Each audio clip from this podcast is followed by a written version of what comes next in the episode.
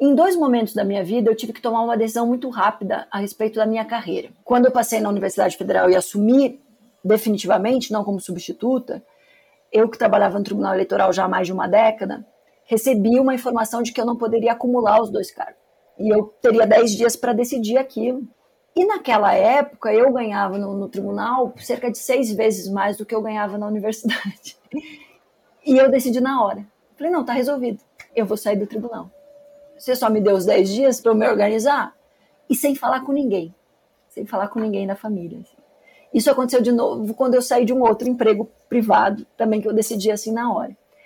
Não sei se é um bom exemplo de vida, né? Talvez seja o caso de vocês se planejarem para fazer isso. Mas foram momentos muito importantes para eu decidir como eu viveria dali para frente.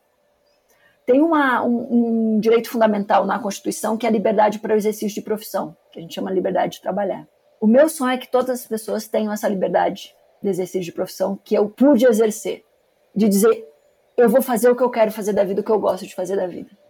Eu vou fazer o que não me dá prazer 100% do tempo, mas eu nunca vou trabalhar, eu nunca vou para a universidade, eu nunca subo as escadarias daquele prédio histórico achando que eu estou carregando um fardo. Eu nunca vou pensando que aquilo vai, não vai me fazer bem. Então, como eu disse para vocês, não estou dizendo que sempre, nossa, estou até me emocionando. Não vou dizer sempre que é uma maravilha, mas isso vai refletir também na sua relação com o corpo docente, com as estudantes e com os estudantes que estão ali, com colegas. Você precisa estar fazendo algo que você acredita. Essa liberdade que pouquíssimas pessoas têm no Brasil, de dizer eu vou fazer o que eu quero fazer da vida, ela é inestimável. Não é possível que a gente ainda condene pessoas a trabalhos em que elas se sintam miseráveis, em que elas sintam que aquilo não traz prazer nenhum para elas, que não traga nenhuma contribuição para o seu desenvolvimento. Né? Eu tive a chance, por conta de uma série de estruturas e privilégios e condições que não derivam do meu mérito. Não fui eu que construí isso. Né? Foi, foram as circunstâncias que me permitiram fazer isso. E eu acho que a gente precisa preparar circunstâncias para que qualquer pessoa nessa sociedade possa fazer isso. Então, esse é o meu, meu projeto a partir de agora. Que essa minha história, que podia ser, ter sido um desastre imenso, né? Eu poderia ter tido que voltar atrás nessa decisão. Não aconteceu e que eu sou muito feliz por ter tomado essa decisão. Que essa, essa decisão esteja ao alcance de qualquer pessoa. Vamos ver se a gente consegue fazer isso, né?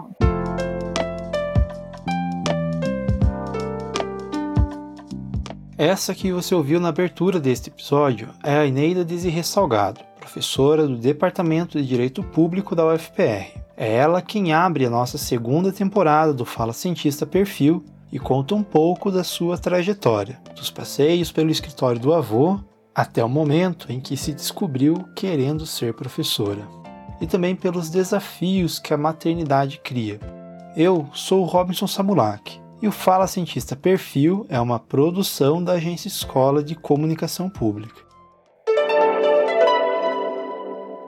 Eu sou de Curitiba, né, nasci aqui, tentei morar fora várias vezes, consegui durante três meses durante a pandemia, ou seja, fiquei trancada numa casa longe. Eu brinco que é que nem o Felicidade Não Se Compra, que o protagonista tenta sair de, acho que é Bedford Falls, várias vezes e não consegue, é mais ou menos a minha história com Curitiba. E eu tenho dois irmãos e uma irmã, né? Uma irmã e um irmão mais, no, mais novos e um irmão mais velho. Meu pai foi servidor público desde que eu me lembro, embora com algumas trocas de, de atividade durante a minha vida, né? Minha mãe se formou em contabilidade e durante a minha adolescência, até a minha adolescência, trabalho fora. Depois, agora, ela começa a fazer uma, um outro tipo de atividade, muito mais voltada aí a produção de, de coisas em casa. E os, a gente, essa vida, né, de viver numa casa que não, não era grande, com muita gente, fez com que eu tivesse muita. algo como uma muita, muita tolerância. Não é nem tolerância, eu diria. Eu acabei gostando de coisas muito diferentes. Música, por exemplo. Né? Eu tenho um irmão que gosta de Elvis Presley, a minha irmã ouvia muito reggae, meu irmão mais velho gostava de, de rock anos 70 minha mãe gostava de, de Maria Bethânia e meu pai ouvia ópera. Então a gente, né, e, e, a casa não era grande o suficiente que a gente pudesse se isolar disso. Então eu acabei desenvolvendo aí um, gostos muito ecléticos. E viver numa casa pequena, com muita gente faz com que você também aprenda a estudar com barulho, né? Então, até hoje, às vezes eu tô, agora não, né? Porque a gente está nesse nesse momento difícil assim. Mas antes do, da pandemia, eu ficava em cafés e conseguia produzir academicamente no café. Porque pra, aquele barulho de, de, de, moer café, de gente falando, para mim aquilo ali era, era minha vida sempre, né? Então eu nunca precisei de um momento muito isolado para fazer isso, porque, enfim, era o jeito que a gente tinha para estudar. Meu avô foi talvez a grande referência para mim nessa, nessa construção da minha, das minhas alternativas. Meu avô foi um advogado, tinha um escritório ali na, na Praça Osório, e desde os nove anos de idade eu ia para o escritório. Ia para o escritório, naquela época a gente, não sei se era mais livre ou mais corajosa, né? Eu já andava muito sozinha pela, pela cidade.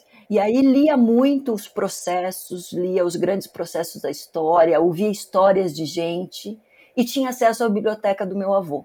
Então eu acabei lendo muita coisa. Desde Agatha Christie, que vendia na banca, junto com as figurinhas do Zequinha, né? Vendia Agatha Christie, eu passei uma fase lendo tudo, mas eu também lia o que estava no, no, escritório, e aí era coisa muito mais sofisticada. Então, né, eu também tive acesso à literatura russa, aí nos meus 14 anos, e fiquei, foi a minha primeira paixão avassaladora. Então, e também eu tive, tenho, né, muitos primos, que se reuniam na casa do meu avô sempre, que tinha uma, um terreno grande ali na Vila Fani, então subi muita árvore, joguei muito bets, tenho muitas cicatrizes dessa época, né, de descer de carrinho de rolimã e me arrebentar na rua. Então o direito acaba aparecendo cedo na minha vida por conta dessa atividade do meu avô. A literatura vem muito forte também, mas também esportes, né? Eu daí joguei na escola, joguei na, na, na, no ensino, não falava ensino médio na, na, época, mas é o que hoje é o ensino médio. Isso também foi me levar a praticar esportes durante a faculdade.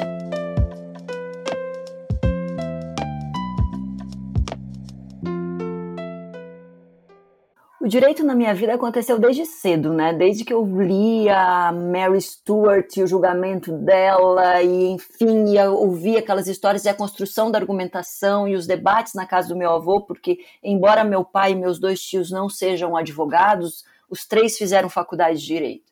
Então, volta e meia, a gente, eu, eu acompanhava muito da metida, era a favorita do vô, né? Sentava na mesa dos adultos e ficava. E ele sempre falava, né, que eu devia é, aproveitar que eu gostava de estudar, que eu gostava de ler, para ir para o direito. Mas o direito teve dois momentos em que ele se arriscou na minha vida. A gente era da época do vestibular, que era a única maneira da gente entrar. Então eu fui estudar muito. Fui estudar muito e achava que ia reprovar no vestibular em química. Tinha na minha cabeça que eu não ia passar em química. E eu estudei química de uma maneira tão intensa que foi uma das minhas maiores notas. E eu fiz química como segunda opção. no vestibular. Aquela coisa louca, né? A pessoa. Aí eu não entendi o negócio, de repente eu comecei a entender. Parece quando a gente está dando aula que dilata a pupila da estudante ou do estudante, assim, sabe? Quando você vê que a pessoa fala, nossa, entrou na cabeça. E eu acho que a química aconteceu isso comigo. E eu pensava, como era possível melhorar o mundo estudando química? Eu acho que eu comecei a entender. Então eu fiz química no segundo, como segunda opção, mas enfim, acabei passando na Universidade Federal e nas outras que eu fiz, mas enfim, e fui fazer direito, né? Não dei chance para química. E daí no segundo ano, eu dou aula pro segundo ano, já faz alguns anos na, na faculdade de direito. E acho muito bacana porque foi quando deu o meu tipo, é isso mesmo, sabe? Quando dá aquela dúvida. E aí eu queria mudar para a faculdade de jornalismo. Queria sair do direito, queria ir para a faculdade de jornalismo. E aí fui conversar com as pessoas que me sustentavam, né? Eu tô querendo uma faculdade de jornalismo, não quero mais fazer direito, é muito chato, aquela coisa muito chata, não serve para nada, até a gente aprender a resolver a vida de alguém vai demorar muito. E aí eu tive uma conversa muito boa com o meu pai que disse que eu poderia mudar o mundo pela palavra, escrevendo textos, mas se eu quisesse resolver a, a vida pelo direito, ou seja, fazer grandes mudanças, eu ia ser mais importante na faculdade de direito a faculdade de direito ia ser mais importante para mim, né? Ia ser mais útil. E aí naquele momento eu resolvi ficar na faculdade de direito. E eu assisti muito filme de tribunal. Então, além de ler os livros, né? A gente eu sou alucinada por Testemunha de Acusação, talvez seja um dos meus filmes favoritos. Eu gosto muito de Doze Homens e uma Sentença. Então eu gostava muito disso, né? E aí comecei a pensar no tribunal do júri, né? De ser, obviamente, né? Da promotoria e aí eu comecei a assistir alguns júris e eu descobri que eu não servia para aquilo. Um dos júris que eu vi e era de madrugada, atravessava a madrugada inteira ali na, na Praça Nacional da Salete, eram dois meninos que estavam sendo acusados de terem matado uma pessoa importante na cidade, um, um estrangeiro que tinha um cargo específico, eu não quero falar porque até hoje me emociono, é, sem se eu identificar muito. Mas eu sentei atrás da mãe de um deles, e eles tinham recém-completado 18 anos quando tinha acontecido o fato. E o promotor falava: essas pessoas não deviam ter nem nascido. Isso, e, e aquela mulher chorava. E aí a litigância deixou de ser importante para mim, deixou de ser atraente para mim. E aí o que eu passei a fazer foi pensar em alternativas para o direito, né? Entrei no, no Tribunal Eleitoral em 1995 e comecei a me apaixonar pelo direito eleitoral. E aí o professor Romeu Felipe Bacilar, que vocês vão ver que vai aparecer de novo na minha vida se vocês forem dar uma olhada no meu currículo, ele estava inaugurando um instituto, que era o Instituto Romeu Felipe Bacelar, em homenagem ao pai dele. E em agosto de 2000, ele fez um ciclo de palestras para lançar um instituto. E ele me chamou para fazer uma palestra sobre direito eleitoral. O Emerson Gabardo, que é o, o, meu grande amigo né, da infância e que virou meu grande parceiro acadêmico, ele trabalhava com o professor Romeu. Enfim, por algum motivo eu fui chamada para falar nesse, nesse evento. E quando eu fui dar aquela palestra para aquele auditório, eu descobri que era aquilo que eu queria fazer da vida. Então, naquele momento, parece que se fosse um filme da minha vida que a gente estivesse fazendo, esse ia ser, ia ser o clímax. Então, aos 25 anos de idade, eu descobri, falei, é isso que eu vou fazer. Então, é, é, a minha vida vai ser assim eu me vejo daqui a 30 anos. Uma história interessante que eu tenho com a Desirê é da nossa época de estudante. Este é o professor Emerson Gabardo, colega de departamento da professora Desirê e amigo de infância. Estávamos no início da faculdade de Direito na Universidade Federal do Paraná e surgiu a oportunidade de a gente visitar o Congresso Nacional. E ela foi uma das grandes incentivadoras a gente fazer um grupo e ir lá visitar. E aí a gente pegou um ônibus e viajamos aí 21 horas até chegar lá. Foi uma viagem incrível mesmo, demorada, né, custosa. E uma das coisas interessantes dessa viagem é que hum, a gente estava andando lá pelos corredores do, do, do Congresso. E quando a professora Desirê então, eu creio que era deputado na época, Eduardo Suplicy, que para para conversar com ela e com, com a gente lá. E, assim, como se não tivesse outra coisa para fazer, fica conversando com a gente mais, mais ou menos uma hora. A professora Desirê perguntando como é que era a atividade dos parlamentares, enfim. Desde aquela época já dá para ver claramente quanto que ela se interessava e quanto que todo aquele ambiente é, conquistou a professora Desirê. Talvez eu possa dizer que foi o primeiro grande momento em que ela descobriu essa vertente dela, né, que é tão ligada a esses assuntos, que se preocupa tanto com esses assuntos relativos ao parlamento. Quando eu resolvi fazer mestrado, eu não passei na primeira seleção. Eu vou dizer mais para vocês. Eu não passei na segunda seleção. Eu vou dizer mais para vocês. Eu quase não passei na terceira seleção. Então vejam que eu, que eu decidi ser professora em 2000 e o meu mestrado vai começar em 2003. Não porque eu não tenha começado a me mexer antes mas porque eu não tinha um projeto de pesquisa que fosse interessante. Às vezes a gente tem que ter humildade também, né? Como eu nunca tinha pensado que a produção acadêmica intelectual seria o meu caminho, eu não fiz iniciação científica na, na, na graduação. Então eu demorei para pegar o jeito. E aí eu acabei passando com um projeto para estudar Rousseau, eu nem lembro qual era o projeto, com um outro professor, um professor de História de Direito, que aliás é o reitor da universidade agora, o professor Ricardo Marcelo. E foi bem bacana, porque eu passei com ele, estava super animada, mas eu peguei bem aquela época que o professor Ricardo Marcelo foi à, à Itália para fazer o seu pós-doutorado. E ele se desvinculou de todas as orientações. E eu precisava arrumar alguém para me orientar. E eu fui aonde? Lá no escritório daquele professor que tinha feito a mudança na minha vida, né? Que tinha me convidado para dar aula lá para fazer aquela palestra e que, enfim, que tinha me, me mostrado qual que era o meu caminho. E eu fui conversar com o professor Romeu, até hoje a gente faz isso, né? Esse que você falou de ir pro bar, eu vou, chego no escritório e a gente fala do mundo, do seu contexto, e também fala disso. E foi num momento desse que eu cheguei pro professor Romeu e falei, professor Romeu, eu preciso mudar de orientação, e eu conheço muitas das pessoas que são orientadas pelo senhor e todas elas falam muito bem. Eu gostaria de saber se o senhor me aceita, já com um projeto em andamento, já com já com tempo dentro do, da, da, do programa, e ele falou, claro. Eu falei, não, professor, eu não falei ainda sobre o que, que eu quero estudar. Ele falou, não, tá tranquilo, né? Sempre, claro, cheio de. Ele, ele fala bastante, né? Então, o resumo da história é essa. E aí eu acabei mudando também. Eu fui estudar o, as atas da Constituinte. Foi talvez a minha pesquisa mais prazerosa de fazer.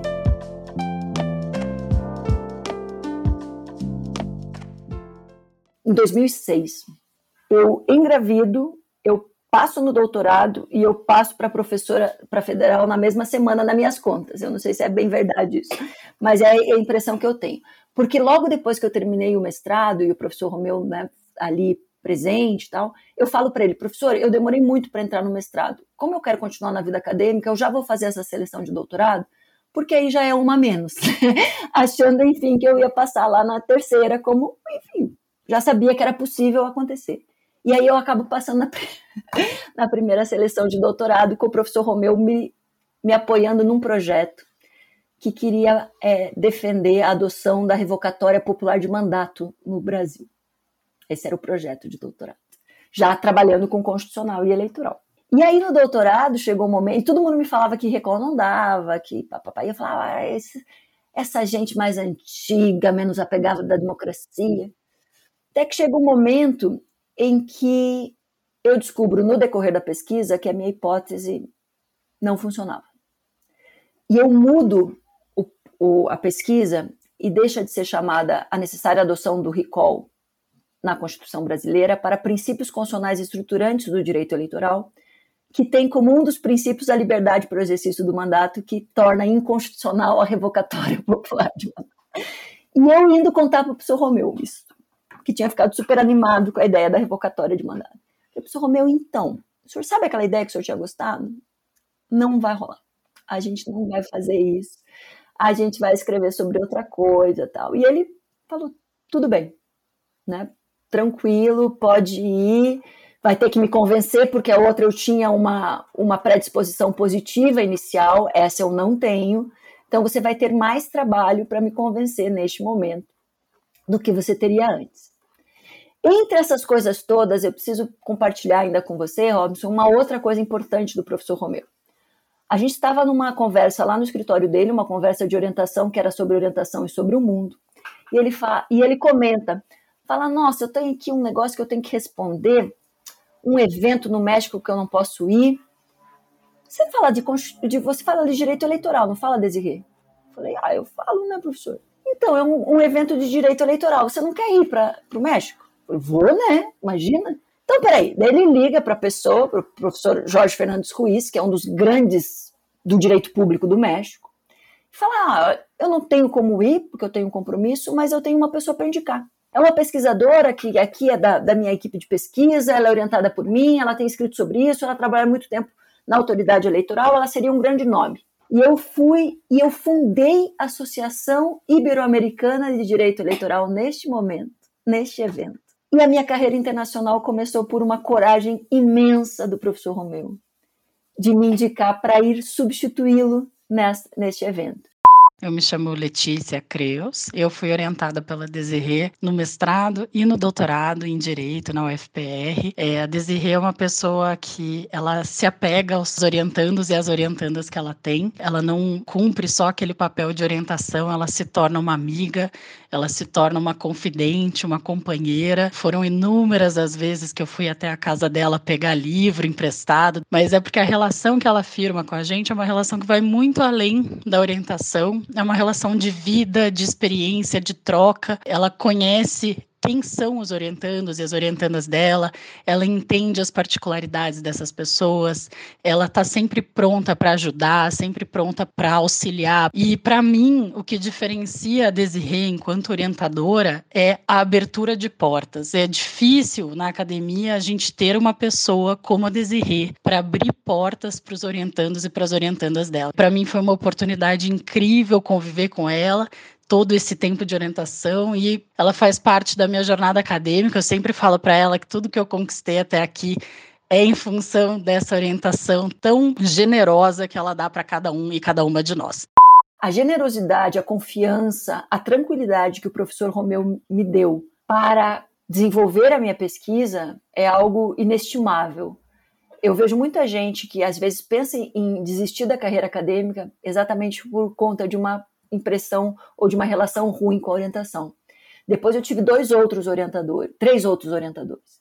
Eu tive o professor Jorge Fernandes Ruiz, no México, extraordinário, né? muito velhinho já, né? mas muito, muito atento, daqueles que resolvem os seus problemas antes de você sa saber que você está tendo um problema. Depois eu fiz uma pesquisa com o professor Adriano Codato na ciência política aqui da Federal, também extraordinário, né? De, aqueles de sentar no café e falou, deixa eu desenhar, literalmente, né? Porque eu sou do direito, e aí indo para a ciência política, falou, deixa eu desenhar para você aqui. E aí, em terceiro, o, o, professor o professor supervisor lá da Universidade da Califórnia, Irvine, que é o Russell Dow, e que eu achei que ia ser, né? Olá, tal, depois teve pandemia. Ele foi extraordinário. Ele me levou a conhecer a região de carro, porque não dava para fazer de outro jeito. Ele me contou histórias da vida dele, ele me contou histórias do tempo dele na Alemanha como, como estudante, como para ele era importante ter algum apoio. E ele levou filmes para eu assistir, porque eu estava dentro da universidade, né? Então não tinha muito, não dava para ir no cinema, né? Então ele com uma cultura pop assim imensa, e ele participa de como figurante de filmes de Hollywood, ele me contava das histórias. E eu pensei, eu não posso ser uma uma orientadora que não seja generosa. Eu sou a Renata Calef, fui orientanda da professora Eneida Desirre Salgado no doutorado de Políticas Públicas da Universidade Federal do Paraná. Diferente da grande maioria dos seus orientandos, eu não sou da área do direito, eu sou jornalista. E eu conheci a professora Desirê em um evento que estava discutindo a reforma política. E aí eu fui com uma perspectiva de participar desse evento apenas para aprendizado e eu saí de lá completamente fã da professora Desi. Quando fui prestar o, o doutorado, eu vi o nome dela, mas eu nem sonhava que ela poderia ser minha orientadora. Eu acho que aí que mora a grande surpresa que talvez ela não saiba, né? E aí no primeiro dia de aula, expectativa, porque não tinham avisado se seria ela ou não. E aí eu fiquei muito feliz quando fiquei sabendo que ela seria minha orientadora. E ela como orientadora é uma mãezona dessas tão carinhosas assim que tem um amor muito grande pelos seus filhos, é, sabe puxar a orelha, mas sabe orientar a gente para os melhores caminhos também. É, durante a minha tese eu tive vários perrengues no sentido de não não saber os caminhos que eu ia seguir, e ela sempre muito calma, muito tranquila, tomando sempre um café, sempre em algum lugar descontraído, fora do ambiente da academia, né, para deixar a gente mais tranquila realmente, orientava como ninguém. Então eu aprendi demais. Eu costumo falar para os meus alunos que se eu for um 1% do que ela foi para mim, para os meus orientandos, eu já fico muito feliz. Talvez uma das coisas que eu mais goste na docência é que a gente conhece pessoas extraordinárias. A gente encontra alunas e alunos que são que excedem, que transbordam. E talvez seja o ambiente em que a gente tenha mais possibilidade de encontrar gente assim. Né? Então eu sempre eu dou aula super cedo, eu dou aula às sete e meia da manhã nas terças e nas quintas já há alguns anos. E aí eu chego feliz para dar aula e as pessoas estranham, falam assim, nossa, sete e meia da manhã, o que que você, o que que você toma? Eu falei, um café preto sem açúcar, recomendo. Né? E aí muitas das minhas construções teóricas e construções é, científicas vão passar por encontrar pessoas que me provocam esse, essa, essa magia, né? esse encantamento que o corpo docente às vezes não sabe, mas ele provoca na gente. Né? A gente tem que demonstrar isso mais também. É, e o Política por para Mulheres nasce um pouco disso. Eu tinha alunas e alunos de, de graduação, muitas eu sempre tenho muitas orientações, mas eu sempre tive muita gente em volta pesquisando, e às vezes pesquisando coisas meio paralelas, assim, que não se combinam, mas para mim é muito interessante porque é estimulante. E aí, de repente, eu estava com as condições de pensar em um, dar um passo além. Vejam que a gente estava num momento muito complicado do mundo, né, e principalmente do Brasil. A gente passou por uma campanha eleitoral muito complicada em 2014, com muitos ataques misóginos, né, com muita violência política de gênero. A gente nem chamava disso, hoje tem até a lei chamando disso, mas a gente não chamava à época. E eu comecei a falar, eu comecei a pensar, falei, não, vamos pesquisar quantas mulheres estão em cargos públicos, né, para ver se isso também acontece, como que essas mulheres se posicionam, como os outros países que têm uma representação melhor que o Brasil se organizaram para isso? Qual foi a política pública adotada para isso, né? E comecei a organizar algumas pesquisas sobre isso. E aí a gente começou, até por, por pesquisas teóricas, a gente começou a, a, a, ver em alguns estudos que as mulheres se sentiam menos capazes que os homens, inclusive no mundo corporativo. Falei, gente, será que essas mulheres não estão com medo de disputar política, achando que elas são incapazes disso? Né, de entrar no campo da política eleitoral. Política a gente faz direto, as mulheres estão à frente de muitos movimentos sociais. Mas quando a gente vai para o campo eleitoral, isso não é mais tão presente. Né? E aí a gente começou a organizar cursos. E a gente traz essas mulheres para falar, para participar de discussões em que elas constroem coletivamente dentro da universidade. Então, o, o, o, Política foi crescendo. Ele era um grupo de pesquisa, passou a ser uma, um projeto de extensão, porque daí também a gente dava esses cursos, e hoje ele se tornou um instituto. Por que, que ele se tornou um instituto? Porque ele pode fazer parcerias com entidades públicas e privadas que, estando dentro da universidade, vinculado a mim, teria certas barreiras. Né? Então, e, e, outra coisa, né? tão além de mim, o, o meu sonho transbordou. O, o, o, que eu queria que acontecesse ficou maior do que cabe em mim. O Política Poder para Mulheres talvez seja o meu, o meu caso de sucesso, assim, sabe? De algo que, que começa por conta de que muita gente entrou na, no barco, porque sozinho, obviamente, você não consegue fazer um projeto dessa magnitude, e que tanta, tanta gente entrou que eu, como timoneira, pude sair. Falei assim, agora vão. Né? Vão para onde vocês consigam expandir ainda mais. É muito bacana, assim, é uma coisa que me emociona até hoje.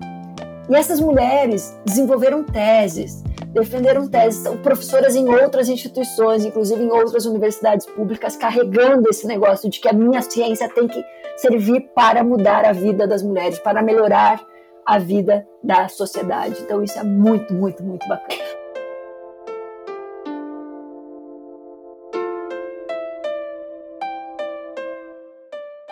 E antes de encerrarmos este episódio, existe mais um assunto sobre o qual a professora Desirê gostaria de falar: a maternidade. Como mãe e pesquisadora, ela passou por algumas das dificuldades que esta combinação carrega. Como nós já discutimos no episódio 48 do Fala Cientista sobre maternidade na ciência. E quem vai ajudá-la a contar um pouco dessa história é a sua filha, Ana Clara. A, a minha mãe, eu sempre começo falando o nome dela, que eu acho bem legal o nome dela, Eneida Desirê. Eu gosto.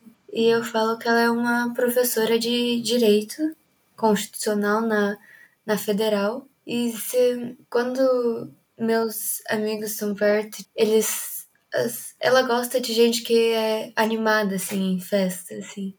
Então, meus amigos sempre, quando estão rindo, quando estão dançando em Just Dance ou alguma coisa assim, ela gosta muito, às vezes ela vai junto dançar negócio, eu acho muito legal ela, ela assim.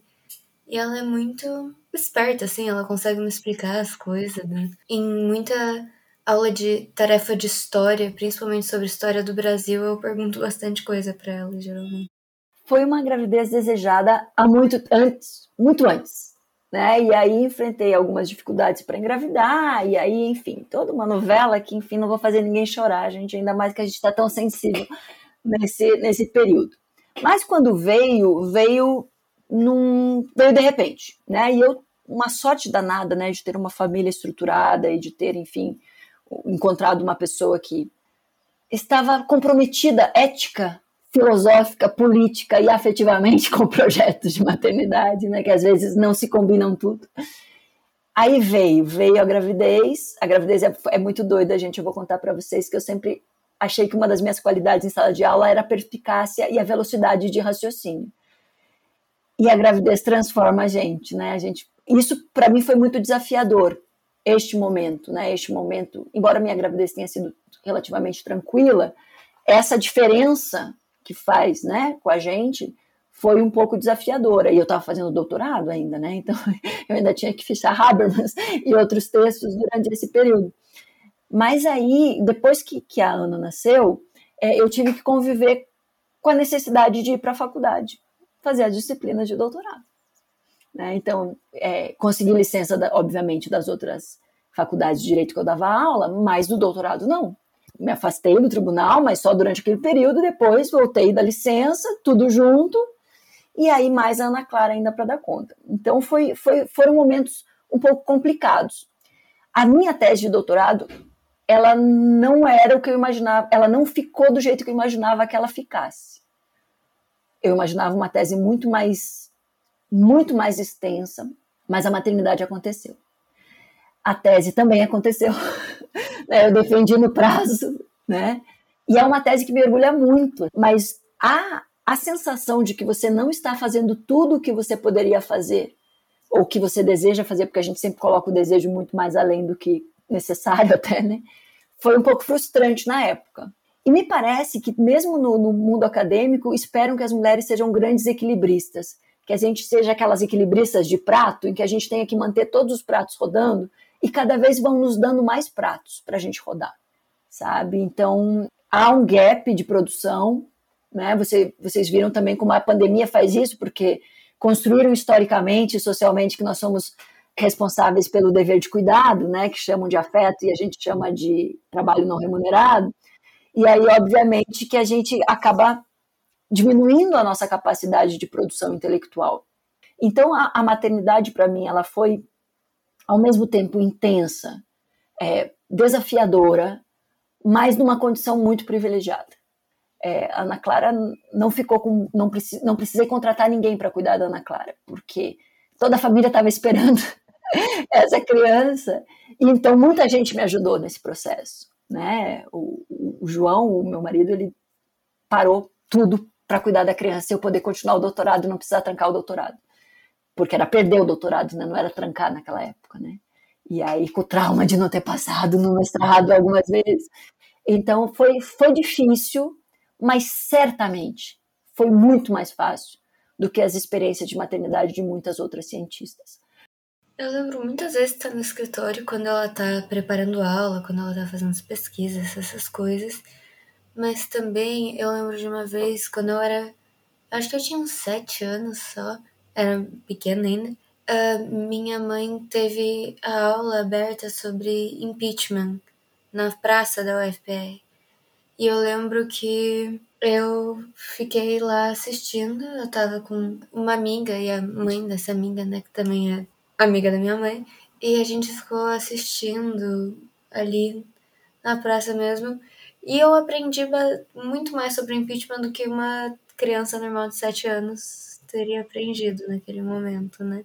Com mais mulheres produzindo ciência, mais mulheres na academia, a minha esperança é que isso não seja um problema, que a gente tenha lugares para essas crianças ficarem enquanto suas mães estão pesquisando nas bibliotecas, estão dando aula, estão em laboratórios, estão em gabinetes de pesquisa, que a gente tenha uma, um ambiente mais afável. Longe de mim dizer que toda mulher deve passar por essa experiência.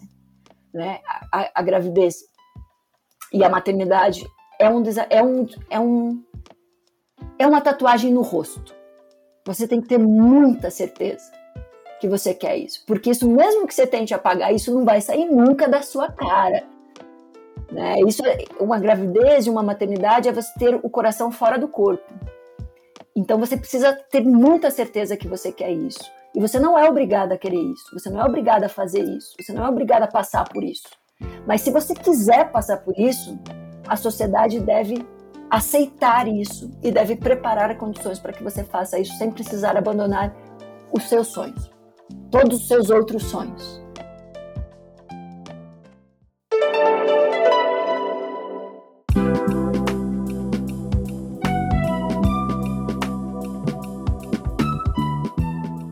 Eu sou Robinson Samulak responsável pela produção e apresentação deste episódio. A edição e a identidade sonora são de Ângelo Biasi, aluno do curso de música na UFPR, e Schiller Coles, jornalista da agência Escola, é a responsável pela supervisão do podcast.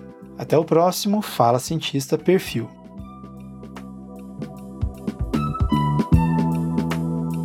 Escola UFPR. Inspire Ciência. AE Agência Escola.